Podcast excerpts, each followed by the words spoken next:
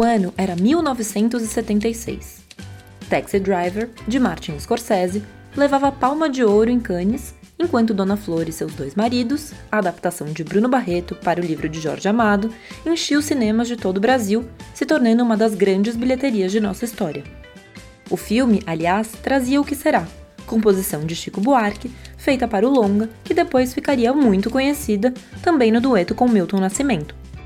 Nos Estados Unidos, os Ramones lançavam seu primeiro álbum, e do Canadá, João do Pulo trazia uma medalha olímpica de bronze para o Brasil. Naquele ano, ou melhor, naqueles anos, o país vivia uma ditadura militar, movida à censura e repressão. Foi nesse contexto político que a professora Heloísa Buarque de Holanda reuniu uma antologia chamada 26 Poetas Hoje, lançada no segundo semestre de 1976. A obra surgia como um retrato da contracultura dos anos 70, ressaltando poetas à margem das grandes editoras e acabou virando um clássico. A tal geração marginal, também chamada de geração mimeógrafo, tinha seu documento emblemático, sua representação em forma de livro. Heloísa trouxe nomes como Roberto Piva, Torquato Neto, José Carlos Capinã, Ali Salomão, Chacal e Ana Cristina César. Um detalhe importante: eram apenas cinco vozes femininas no universo de 21 homens. Inclusive, para comemorar a nova edição de 26 Poetas Hoje, que acaba de chegar às livrarias, em breve, no blog da companhia, você poderá encontrar o vídeo do lançamento do livro de 1976, que aconteceu no Parque Lage, no Rio de Janeiro, e ainda uma série de textos em que os participantes da antologia falam sobre esse relançamento. A festa de lançamento do 26 Poetas Hoje, em 1976, no Parque Lage, Rio de Janeiro, foi de verdade inesquecível. Recordo bem dos poetas a falarem em tons variados poemas em um palco praticável montado de véspera. Agora, 45 anos depois, o livro ganha esta nova edição pela Companhia das Letras e a certeza de que aquela multiplicidade de vozes reunidas pela Elor na década de 1970 continua a ressoar com vigor. É bom perceber hoje que aqueles momentos de embate com a ditadura militar que a todos azucrinava ajudaram a produzir essa poesia forte e ao mesmo tempo leve feito nuvem. Muita vez trágica, mas bem-humorada. Sempre aguda e crítica sob acentos ácidos e irônicos. Marcada por mil contrastes, porém construída a partir de uma aposta vigorosa na luz, na liberdade, na vida. Poesia jovem, autêntica e desafiadora. Por tudo isso, o 26 Poetas permanece. Nesse áudio, vocês escutaram o poeta Afonso Henrique Neto falando um pouco sobre o livro e sua reedição.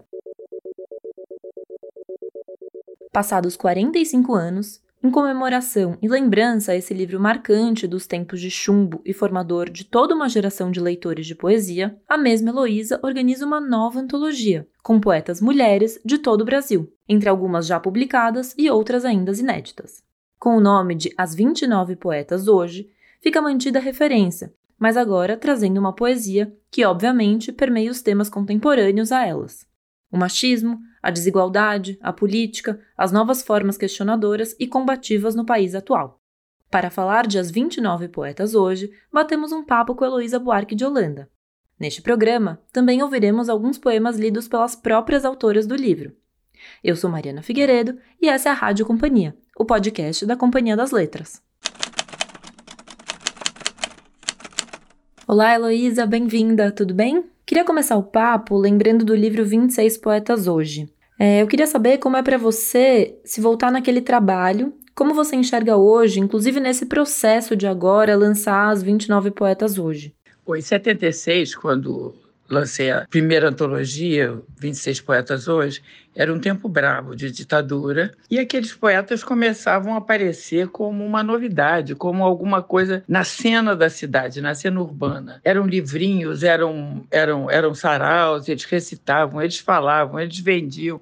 Começou a acender a poesia no entorno da cidade. E eu fiquei muito interessada porque, especialmente porque uma, um dos ganhos da ditadura foi conseguir que ninguém se reunisse em torno de ninguém. Então você não tinha aglomeração, mas os poetas começaram a fazer aglomerações. Aí eu cheguei perto, comecei a colecionar os livrinhos, comecei a ouvir muito, ouvir, acompanhar os saraus. Então essa poesia me chamou muito a atenção e eu fiquei muito fascinada quando eu, quando eu descobri aqueles folhetins todos e me vi assim com pilhas de papéis na minha frente, em cima da mesa, tentando montar essa antologia. Pois passaram-se 45 anos e eu tomei o mesmo susto. Estou eu fazendo lá o livrinho para a Companhia das Letras chamado Explosão Feminista e tenho comecei a ter acesso ao, ao, a todas essas jovens que faziam ocupação de escola, que faziam passeata, que faziam blogs, que faziam campanhas na rede. Comecei a conversar com elas e fui assodada pelo, por uma onda gigante de poetas. Eu nem sabia que esse ativismo da quarta onda continha poesia, pois continha. Continha e da melhor qualidade. Então eu levei um outro susto, um segundo susto, nosso momento não é muito diferente, graças a Deus ainda é um pouco, mas a gente está aqui com um governo muito conservador, uma situação de crise sanitária muito forte, uma pandemia que se avoluma e o governo não faz nada, parece que ele quer dizimar todo mundo mesmo, e as mulheres especialmente. A guerra contra a ideologia de gênero é uma coisa flagrante pública. E logo no meio dessa guerra da ideologia de gênero, governo comprometendo as ações feministas, não gostando, pedindo que na escola não se fale disso, que não sei onde não se fale disso, enfim, realmente atacando de frente o movimento, surgem umas meninas poetas, excelentes poetas, que falam de tudo que não podiam. Elas realmente conseguiram descobrir, quer dizer, descortinar o que fosse o universo da mulher no século XXI e fazem poesia com isso. Então foi um susto enorme, é de novo uma resistência. Eu descobri que essas meninas estão fazendo face à guerra contra a ideologia de gênero e elas estão fazendo muito bem, porque elas fazem com poesia, que é uma arma infalível e imbatível. Então foram dois sustos, dois momentos, e eu não sei se eles são iguais, eles têm muitas diferenças, mas eles bateram igual, igual na minha vida. Eles bateram como uma surpresa boa, uma surpresa que você quer investir, que você quer ouvir, que você se envolve e que afinal você devolve com uma, um buquê de poetas, né? Na primeira foi a antologia 26 e agora 29 poetas. Então é certo uma colheita desse momento que eu acho muito belo, muito forte e tem muitas outras. Evidentemente essa poesia é muito maior do que a antologia, mas ela revela, ela expressa um momento muito legal e expressa também a minha alegria de conseguir conter esse momento dentro da poesia. O poeta Bernardo Vilhena, que participou da antologia em 76, dos 26 poetas hoje, fala da importância do lançamento das 29 poetas hoje, agora em 2021. Oi, Elô. É tão bom ver que você reuniu as 29 poetas hoje e ampliou a perspectiva do olhar feminino de uma forma plural, inédita. Eu me lembro que na época do 26 nós estávamos vivendo o início da era digital ao mesmo tempo em que a ideia de vanguarda já era. O futuro nos acenava e o passado nos encantava. Cada um tinha o poder de enfiar a mão no baú da história e escolher seu fragmento. Na FLUP, com Júlio Ludemir e Écio Salles, valorizaram o conhecimento nascido nas favelas e periferias e revelaram um universo de talentos que viviam à margem da sociedade. Voltando aos 29, uma antologia de poesia só de mulheres despertou em mim a curiosidade de conhecer antologias só de mulheres em diferentes épocas. É admirável essa constância no trabalho de inclusão que você faz. Parabéns, Elô. Num contexto político, sabemos, claro, que o país vivia uma ditadura militar e as consequências desse regime, é, a censura, repressão, perseguição e etc.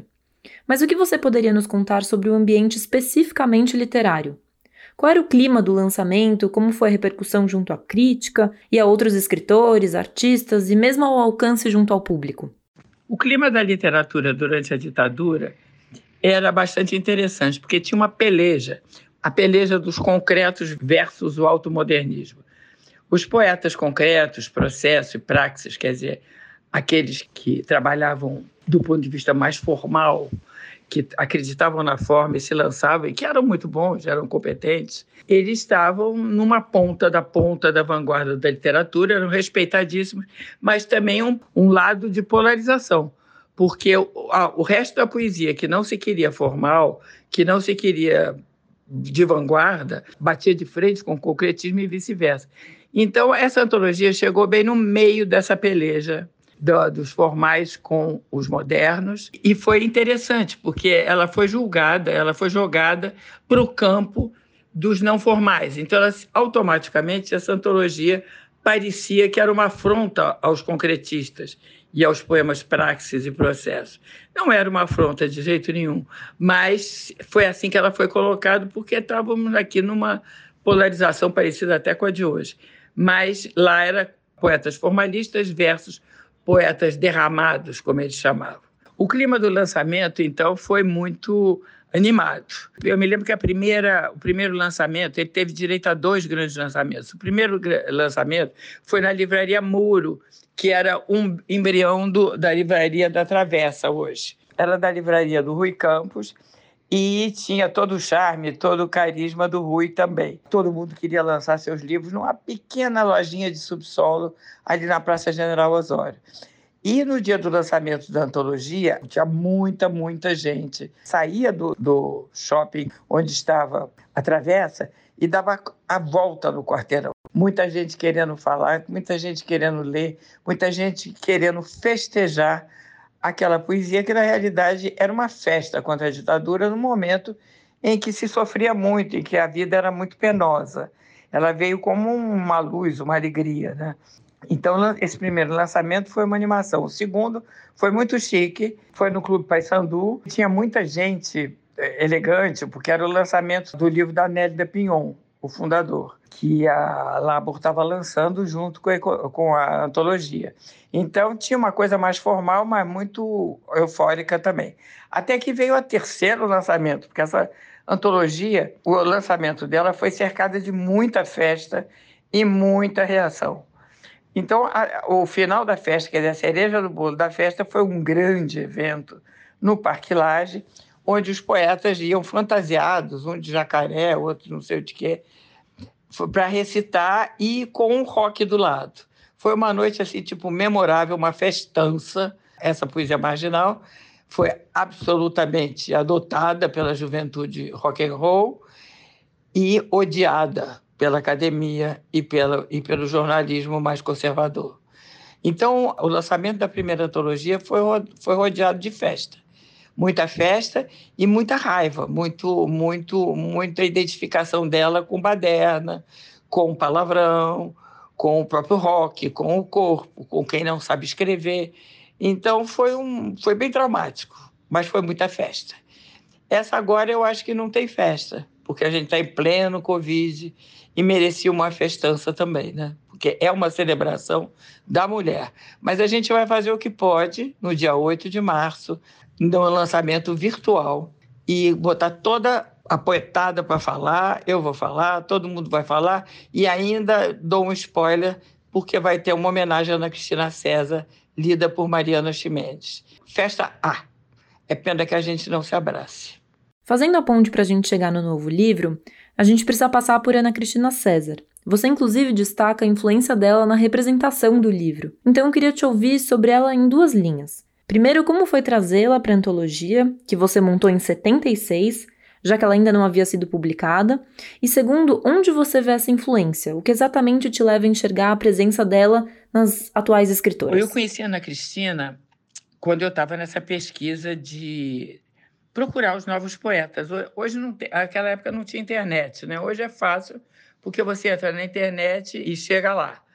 Mas aquele tempo você tinha que perseguir era folhetinhos, folhetinhos muito frágeis, que se perdiam, que você não conseguia achar, que se você não tinha na mão, ninguém mais tinha. Então, era, era um certo trabalho para reunir os poetas que não passavam pelas editoras naquele momento. Era mano a mano, literalmente. E Ana Cristina, uma amiga minha muito grande, muito, muito querida, que é a Clara Alvim, professora da Ana Cristina na PUC, um dia chegou para mim com um papel e disse: Elô, dá uma lida nisso, porque eu acho que essa poeta é boa. Ela é minha aluna e ela escreve muito, dá uma olhada. Aí eu li, apaixonei no primeiro segundo e comecei a correr atrás da Ana Cristina para contactá-la e pedir permissão para publicação, essas, essas burocracias. E eu só encontrei com ela uma vez, foi no Teatro Casa Grande, que tinha naquela época grandes debates. Então eu cheguei perto dela e disse: Ana, eu sou Heloísa, da antologia. Ela ficou vermelha, saiu correndo e ficou sem falar comigo muito tempo. Até que ela reapareceu, sem vermelhidão, e a gente ficou muito amiga até a morte dela. Nós fomos meio que inseparáveis. Fui orientadora da tese dela, enfim, era uma coisa. Fiz todas as artes dos livros artesanais dela, as capas, as artes, de praticamente todos. E a gente trabalhava junto, sonhava junto, ria muito, a gente se aproximou muito, né? E o que tinha na Cristina, eu já era bem feminista naquela época, o que não era muito normal. E a nossa principal briga era essa. Eu era feminista e Ana Cristina dizia-se antifeminista ela dizia que o feminismo simplificava as coisas e não deixa, e principalmente barrava uma leitura mais dedicada, uma leitura mais atenta do, do texto literário. O feminismo vinha logo com regras e diminuía, simplificava o feito poético, né? ou o feito literário mesmo, conto. Então ela fez até um, um, um texto inventando uma brasilianista, Silvia Ribeirão, que ela fazia muita coisa chave, né? Então, essa brasilianista era eu, uma, uma professora de literatura que era feminista e tinha um debate enorme porque ela não conseguia ler com eficácia ou entender direito textos literários exatamente por conta do feminismo. E Ana Cristina fica só sacaneando essa feminista que era eu, né? Uma feminista marxista chatíssima, era eu. Então a gente teve esse embate a vida toda, mas Ana Cristina era muito feminista, não era pouco, não. Ela não se dizia, mas ela era, porque ela tinha uma certa mira, um dos gols, uma prioridade zero para Ana Cristina é deslindar o que seria uma escrita de mulher. E nesse sentido, ela pesquisou muito as críticas que os homens faziam de mulher e terminou dos poemas, principalmente tem um artigo adorável chamado Mulher Palavra de Luxo, um artigo que fica olhando as críticas dos homens sobre Cecília Meirelles e Henriqueta Lisboa. E a crítica dos homens era sempre que aquele texto era, falava do inefável, tinha uma intuição incrível, uma delicadeza profunda, uma sensibilidade única. E essas coisas eram as quais a Ana Cristina estava brigando. Né? Ela realmente não queria saber disso. Ela queria saber o que seria uma, uma palavra de mulher, e não essa palavra dada à mulher, emprestada à mulher, né? pelos homens. Como é que ela via a poesia daquele momento, feita por mulheres. E a Ana Cristina, então, foi fundo nisso, mas ela ficou ainda na experiência formal como ela ficou muito tocada, afetada por esses adjetivos de estilo que os críticos homens davam para Cecília e para Henriqueta, ela resolveu brincar com isso.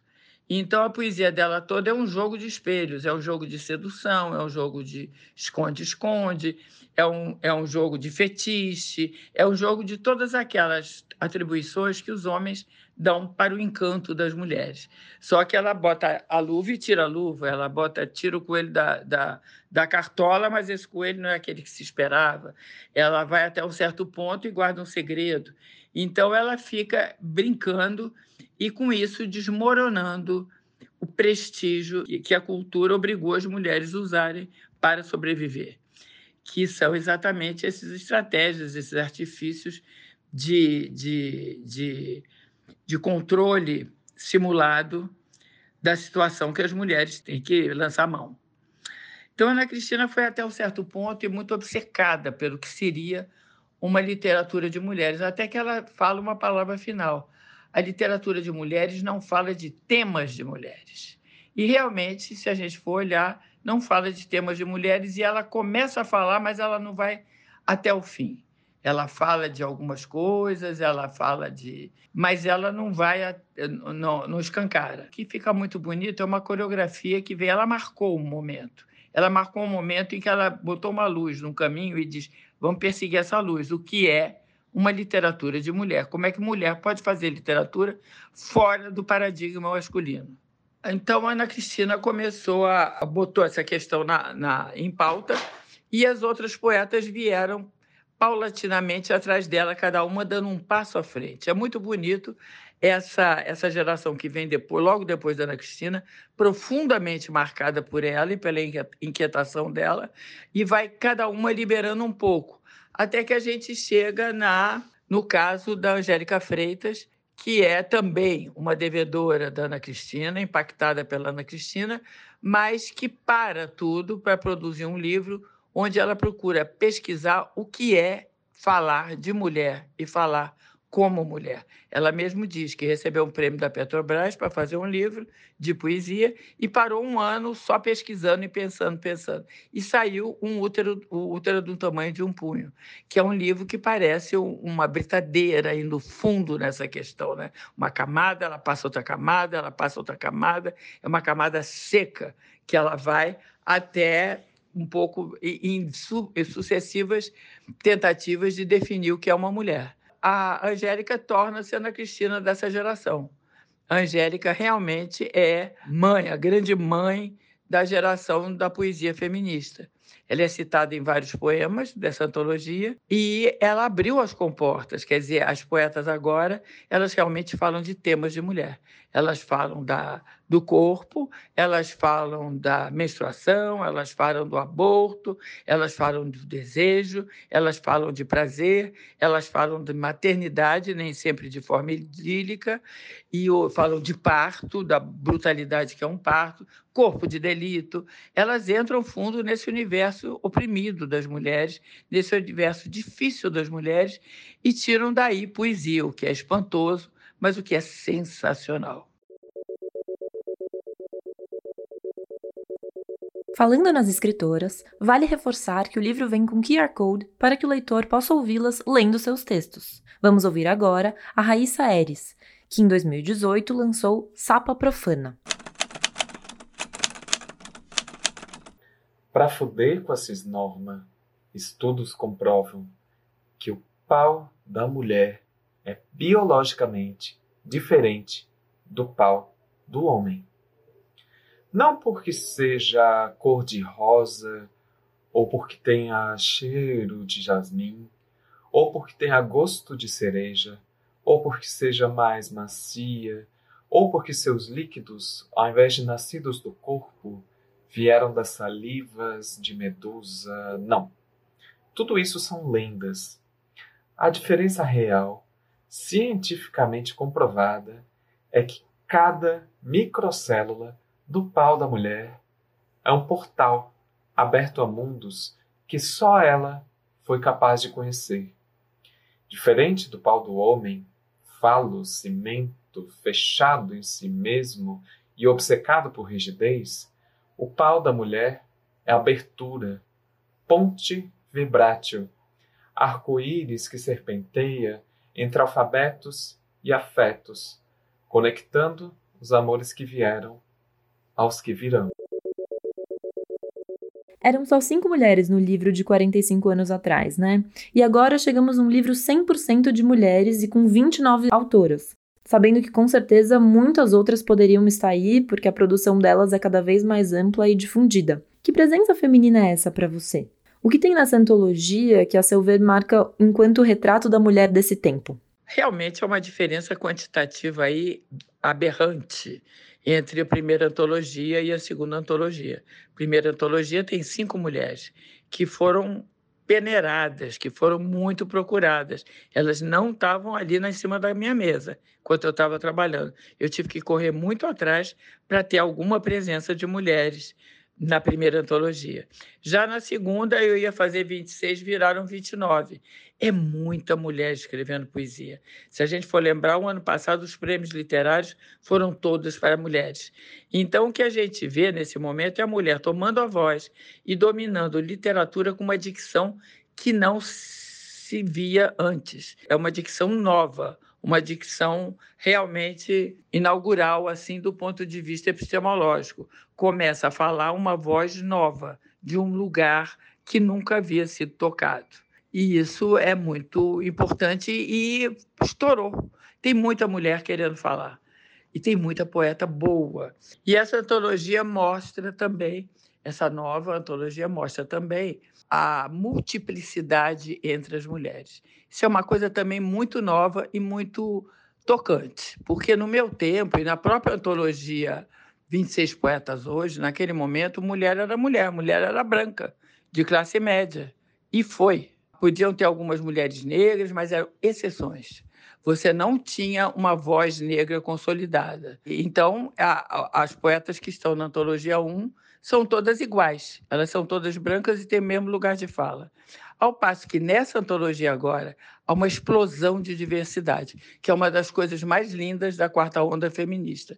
Quer dizer, a mulher branca é convidada a assistir à explosão de sua voz, a explosão em muitos fragmentos. O fragmento branco, que parecia totalitário, passa a ser apenas uma parte. Aí você tem outra parte negra, tem a voz negra, tem a voz indígena, tem a voz asiática, você tem a voz trans, tem a voz lésbica, que era pouco ausente da poesia e que nessa antologia beira os 50%. Enfim, essa antologia mostra essa multiplicidade. Ela tem coisa do Nordeste, tem coisa do Sul, ela corre o Brasil e ela corre as opções sexuais e as etnicidades. E isso era impossível de ser feito antes. Isso é uma marca desse feminismo de hoje, dessa poesia de hoje. Está lá, está nos 29. É bom conferir. Você fala na sua apresentação sobre esse exercício de estabelecer um cânone, dizendo que isso, por si só, já tem um que é irônico. E o próprio título do seu texto é: E é importante começar essa história de algum lugar, ainda que arbitrário. Então eu gostaria que você comentasse um pouco o seu trabalho nessa elaboração, o desafio mesmo de dar vida a uma antologia desse tipo. Esse trabalho foi um trabalho que eu fiz com muito, com muito esforço, porque como é que eu vou dar esse recorte?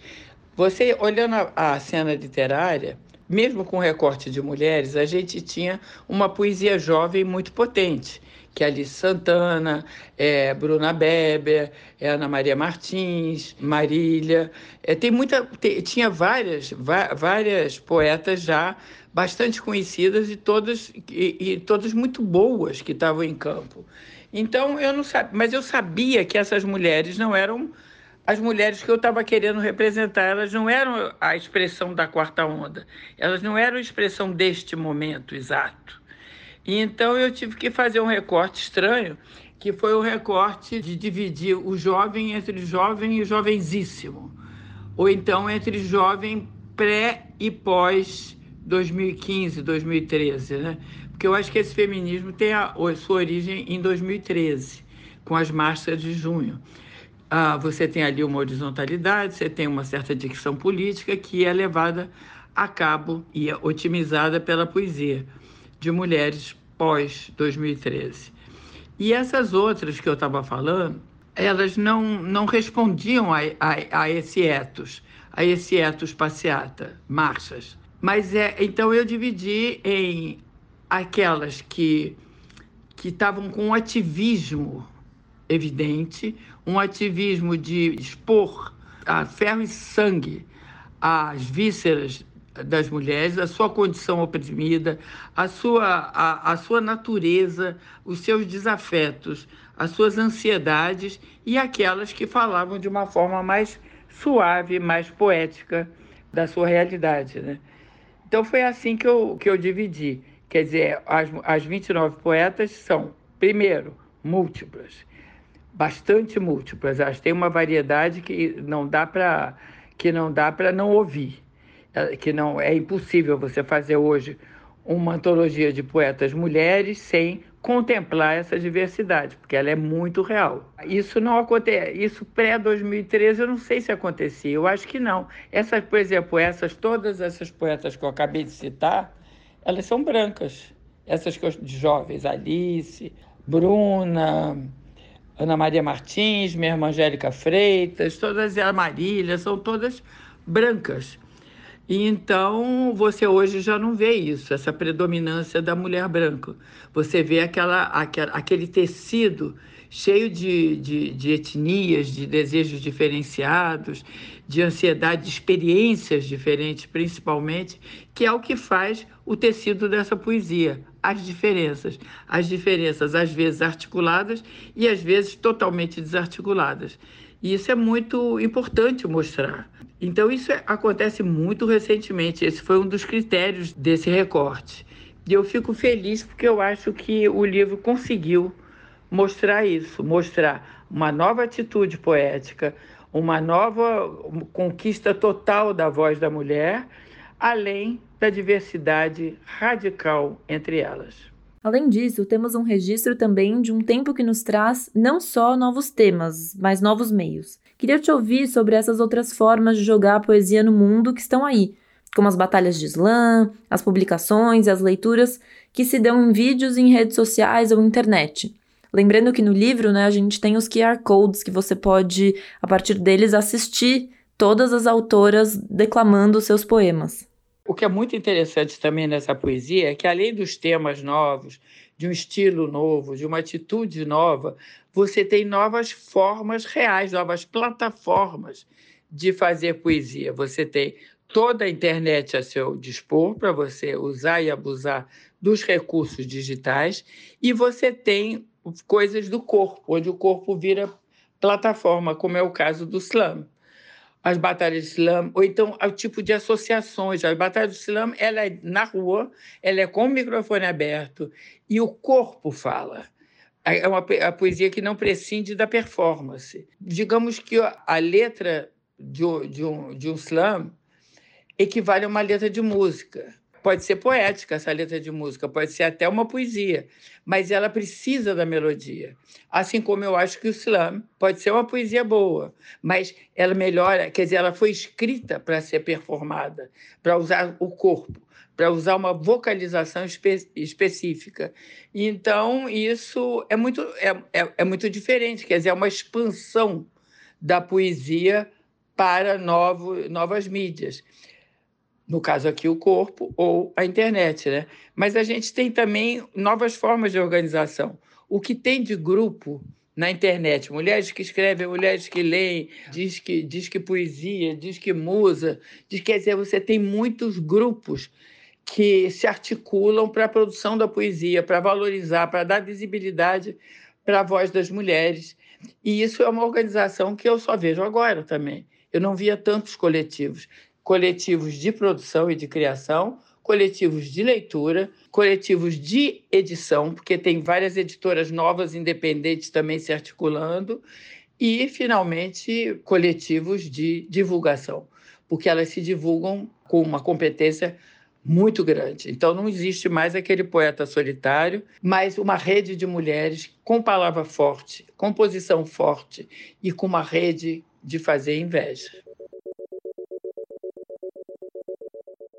E agora vamos ouvir mais uma autora presente no livro, a Catarina Lins, autora de Músculo, em 2015, Parvo Orifício, em 2016, O Teatro no Mundo, de 17 e Na Capital Sul-Americana do Porco Light, lançado em 2018.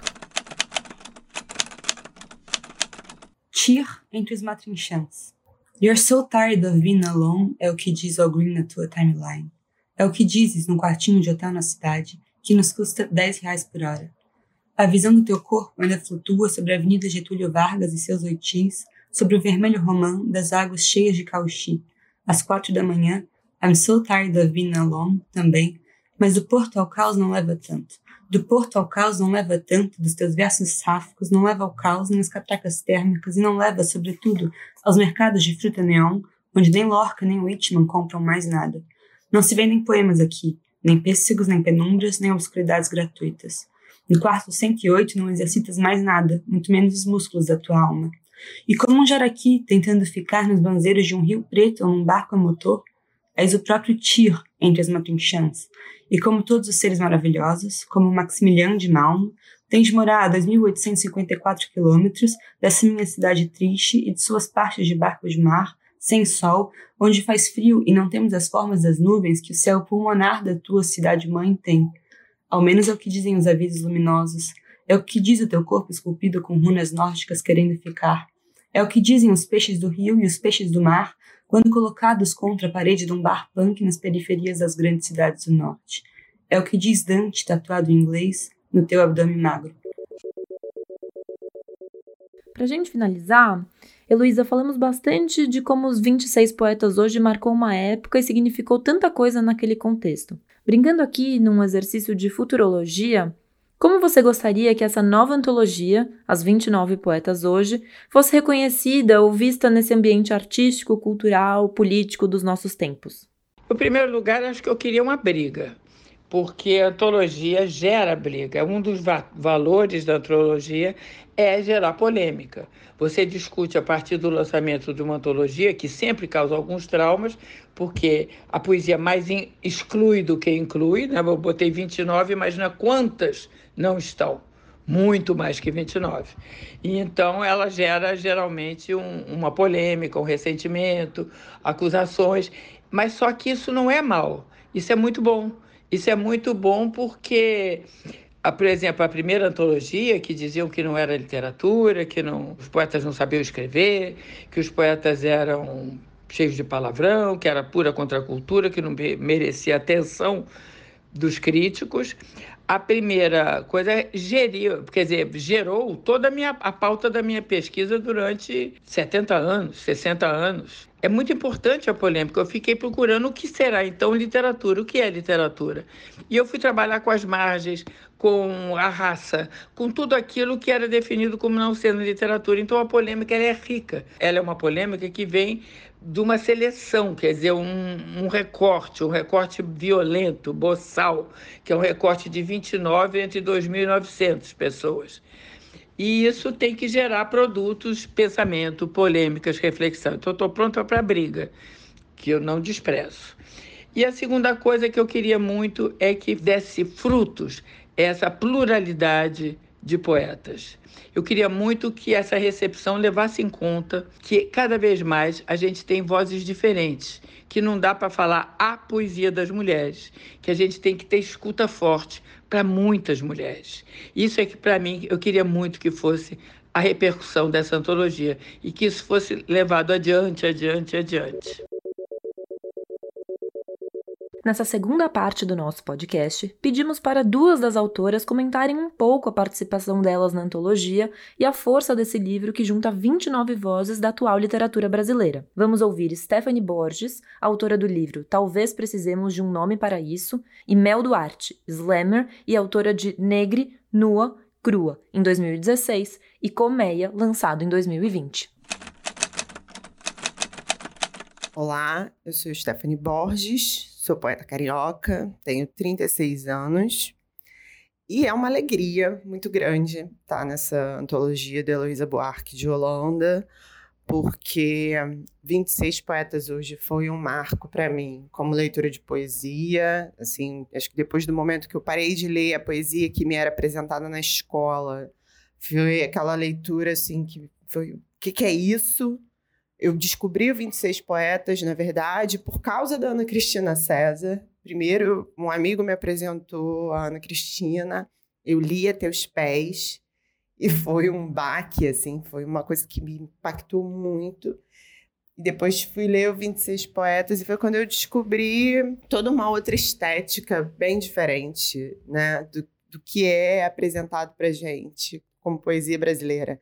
E é muito bacana estar tá agora, nesse momento, entre poetas que se veem como reverberações do que a Ana Cristina começou nos anos 70. Porque, realmente, para mim, a descoberta da poesia dela me levou a ler poesia contemporânea. Então, foi assim que eu comecei a acompanhar poetas como Angélica Freitas e a Bruna Beber. E depois começar a pensar o tipo de poesia que eu queria escrever. Então, é muito bacana esse encontro no tempo e também estar junto de outras poetas contemporâneas que eu admiro, que eu acompanho, ser apresentada a outras poetas que eu ainda não li, mas que eu sei que vão me abrir caminhos e, e me fazer pensar sobre o que eu quero produzir daqui para frente.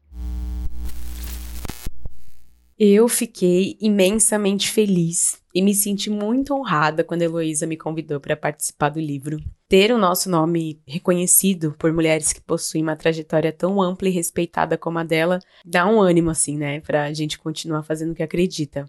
Esse livro carrega vozes potentes. Muitas das mulheres que fazem parte dele acompanham a minha trajetória de perto e eu fiquei, assim, eufórica e encontrá-las nessa obra. Isso significa que a gente está no caminho certo, conectadas e que a nossa palavra reverbera.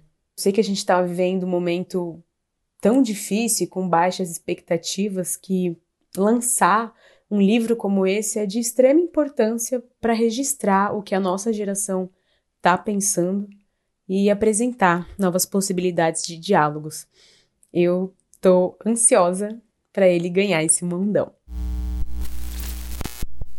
Trazendo novamente um trecho da apresentação de Heloísa no livro, abre aspas. São muitas mulheres que escrevem hoje, mulheres que falam, mulheres que fazem uma boa poesia. Como nos movimentos feministas jovens, a nova poesia de mulheres não reflete apenas a produção individual de cada poeta. Ela se faz em coro, em ressonâncias. Fecha aspas. Então, para a gente encerrar esse programa, trazemos mais dois poemas. Um lido por Adelaide Ivanova, pernambucana, vivendo em Berlim, que é autora de Martelo, e Márcia Mura, nascida às margens do Rio Madeira, em Porto Velho, que lançou O Espaço Lembrado, a experiência de vida em seringais da Amazônia. Corpo de delito é a expressão usada para os casos de infração em que há no local marcas do evento infracional. Fazendo do corpo um lugar e de delito um adjetivo, o exame consiste em ver e ser visto. Festas também consistem nisso. Deitada numa maca com quatro médicos ao meu redor conversando ao mesmo tempo sobre mucosas, a greve, a falta de copos descartáveis e decidindo diante de minhas pernas abertas se depois do expediente iam todos para o bar, o doutor do Instituto de Medicina Legal escreveu seu laudo sem olhar para minha cara e falando no celular. Eu e o doutor temos um corpo e pelo menos outra coisa em comum. Adoramos telefonar e ir pro bar. O doutor é uma pessoa. Lida com mortos e mulheres vivas, que ele chama de peças. Com coisas. Na beira do barranco, às margens do Rio Madeira, território ancestral meu. Depois de 520 anos de colonização, a mãe ralha com a filha que não tem. Tu não pode ver gente que já se esconde. Parece até que é mura. Será?